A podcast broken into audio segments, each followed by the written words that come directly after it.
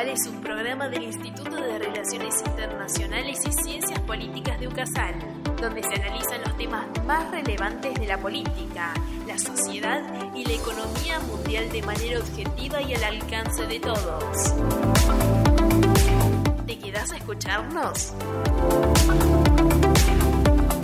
Bienvenido a Agenda Global, un podcast del Instituto de Relaciones Internacionales y Ciencias Políticas de UCASAL donde nos proponemos brindarte las herramientas para que puedas comprender mejor el mundo que te rodea. Para esta tarea contás con el apoyo de un brillante equipo. Carlos Tapia en información, Carolina Orce en redacción y quien les habla, Carola Bici. Muchas gracias por esa presentación y bienvenidos a otra edición de lo que es Agenda Global. El tema que hoy nos compete es atascos en el canal de Panamá. Así es, oyeron bien, atascos en el canal de Panamá. Últimamente, el Canal de Panamá estuvo experimentando atascos en los últimos meses debido a una combinación de factores que incluyen la sequía provocada por el, por el fenómeno del niño que ha obligado a la autoridad del Canal de Panamá a reducir el número de barcos que pueden transitar por día, la alta demanda del tránsito por el Canal de Panamá debido al comercio marítimo mundial que en esta fecha se encuentra en aumento debido, debido al avecinamiento del próximo Black Friday. Estos factores que menciona mi compañera, junto con los retrasos en la construcción del tercer juego de eh, exclusas, han provocado que se formen atajos en ambos extremos del canal. En agosto de lo que sería 2023, había más eh, de 130 buques esperando atravesar el canal, lo que supuso un retraso claramente de aproximadamente 10 días.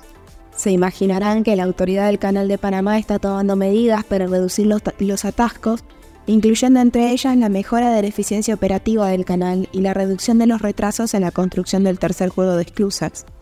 Sí, sin embargo, es probable que estos atascos continúen siendo un problema en los próximos meses, ya que la sequía y la alta demanda siguen siendo factores importantes que no son de solución de corto plazo. Y como es de esperar, estos atascos tienen un impacto negativo en la economía mundial, provocando pérdidas económicas enormes para las empresas y los gobiernos que pueden afectar la cadena de suministros global e incluso aumentar los precios de los bienes comerciados.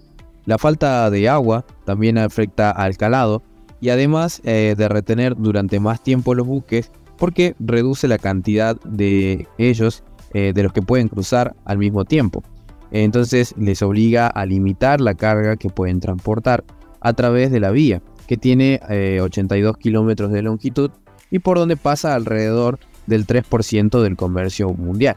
Esto si nos ponemos a pensar, como previamente habíamos mencionado, impacta en el precio de los bienes comercializados, ya que los aumenta. Entonces podemos generar acá una observación que vamos a estar tratando en nuestros próximos segmentos, que es la relación entre la crisis climática que se vive hoy en día y cómo impacta esto en la economía internacional y también en la cadena de suministros internacional, objeto de otro episodio de nuestro podcast.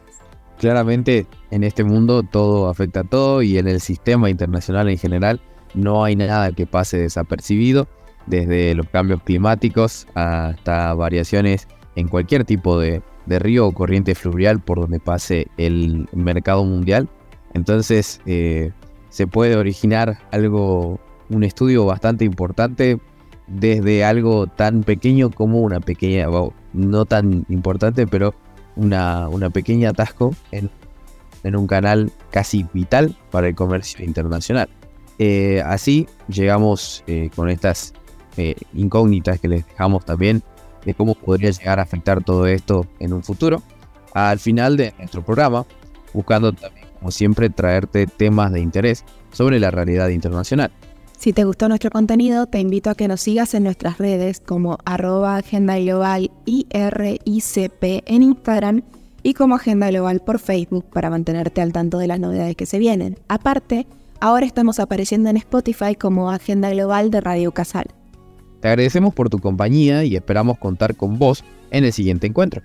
Como siempre, esto es Agenda Global, el mundo en tus manos.